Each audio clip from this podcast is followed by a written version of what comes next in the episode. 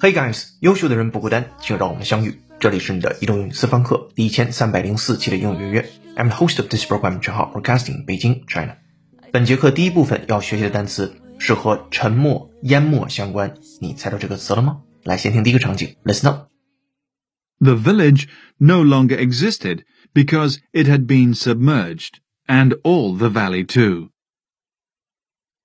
The village no longer existed because it had been submerged, and all the valley too. The village no longer existed because it has been submerged, and all the valley too. 来看它讲什么，来自于新概念英语当中的一句话：The village 这个村庄 no longer existed 已经不存在了，because it had been submerged，因为它已经沉入到了水中。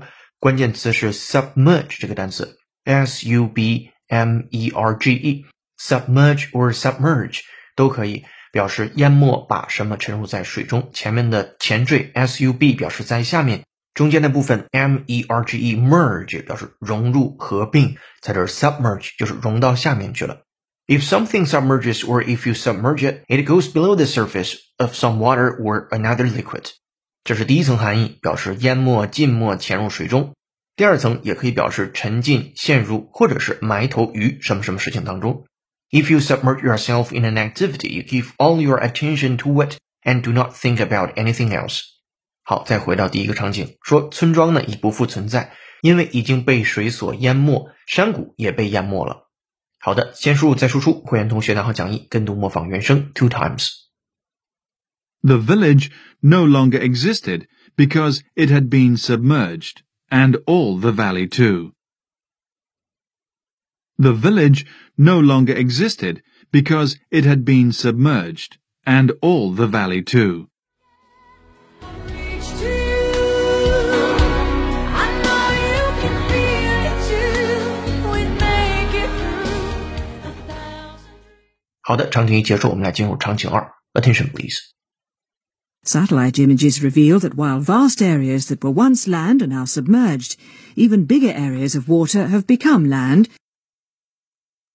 Satellite images reveal that while vast areas that were once land are now submerged, even bigger areas of water have become land. 原句速度比较快，我们从学习的角度把它放慢一下速度。Satellite images reveal that while vast areas were once land and now submerged, even bigger areas of water have become land。来看它讲什么，这是来自于一个英音的媒体。前半句 satellite images 卫星的图片 reveal that 显示到 while 虽然 vast areas 很大的区域 were once land 曾经都是陆地土地，and now submerged 现在呢下沉了。Even bigger areas，但是呢，甚至更大的那些区域 of water 水 have become land 变成了陆地。卫星图片显示，尽管曾经在陆地的许多地方被淹没，然而却有更多水面变成陆地。跟读模仿原声，会员同学拿好讲义 two times。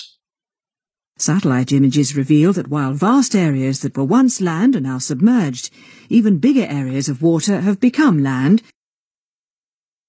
Satellite images reveal that while vast areas that were once land are now submerged, even bigger areas of water have become land.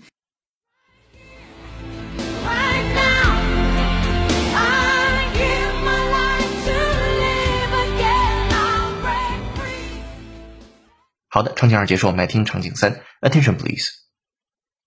When you submerge a piece of food into really hot oil, a bunch of chemical reactions start happening, cooking your food and giving it that crisp outer layer. When you submerge a piece of food into really hot oil, a bunch of chemical reactions start happening, cooking your food and giving it that crisp outer layer. When you submerge a piece of food in a really hot oil, a bunch of chemical reactions start happening, cooking your food and giving it a crisp outer layer. 来看这个句子讲什么，倾向于美音的发音方式。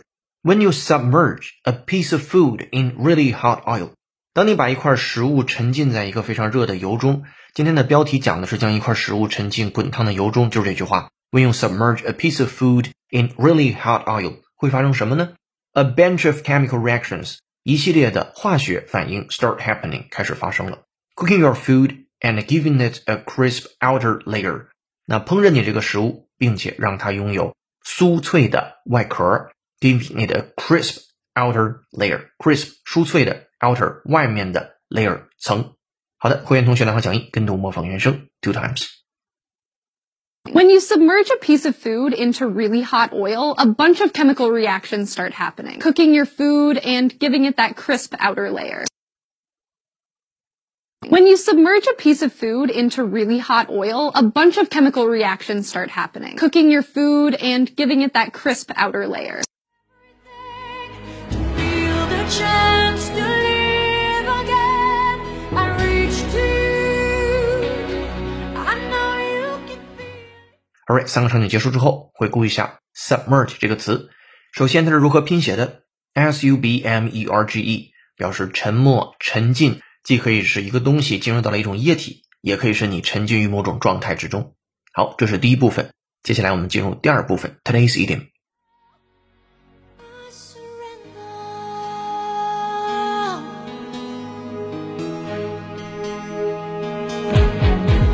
I know I can survive another night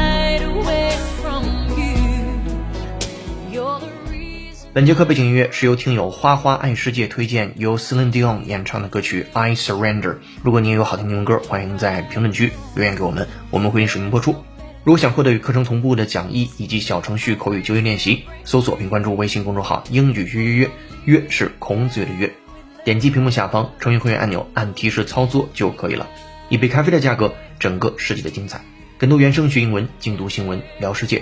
这里是内地一千三百零四期的影月月做一件有价值的事儿一直做等待时间的回报。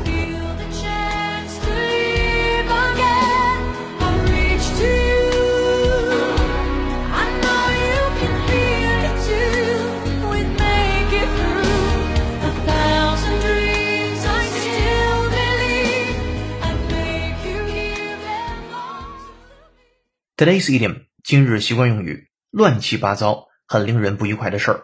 A fine kettle of fish。注意了，此处的 kettle 拼写是 k e t t l e，kettle 表示烧水用的壶，在这里边表示的意思是有些渊源的。Being said，据说这是来自于苏格兰的一个小俚语。当时人们把在河边举行野餐叫做 a kettle of fish。为什么这么叫？因为参加野餐的人会把刚刚从河里钓上来的新鲜鱼放在一个大铁锅里，然后再用木材搭一个火来煮。这些鱼一般都是匆匆忙忙的煮熟了，然后人们把这些滚烫的鱼从锅里拿出来，用手拿着吃。这当然会把手弄得很脏。后来这个短语 a fine kettle of fish 就变成了乱七八糟、令人很不愉快的事儿这个意思了。好，把它放在一个场景当中，说我实在非常傻，把汽车钥匙锁在车里，因此没有把车门打开。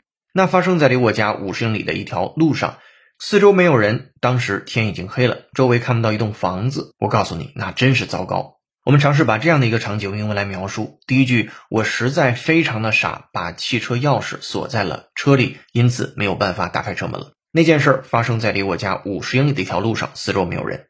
我们可以这样说：There I was。这样的开头就首先把人们带入到了一种场景当中，说，哎，我当时就是那种情况的，stuck on a lonely road fifty miles from home，被困在一个孤独的路上，这个路离我家有五十英里那么远。After I was stupid enough to lock myself out of my car，注意了，他没有直接说把钥匙锁在了车里边，而是换了一种说法，是把自己锁在了车外面，那自然就是把钥匙锁在了车里面。After I was stupid enough to lock myself out of my car，再接下来，那当时天已经黑了，周围看不到一栋房子，我告诉你，那可真是糟糕。It was dark and not a house inside. A fine kettle of fish, I tell you.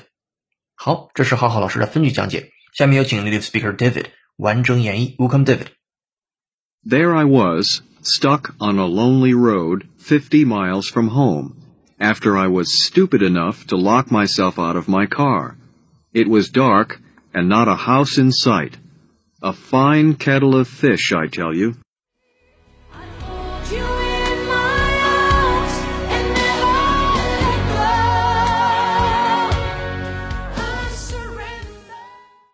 thank you, David.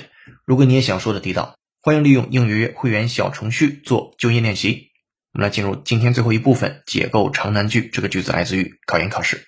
The emphasis on data gathered firsthand, combined with a cross-cultural perspective, brought to the analysis of cultures past and present, makes this study a unique and distinctly important social science.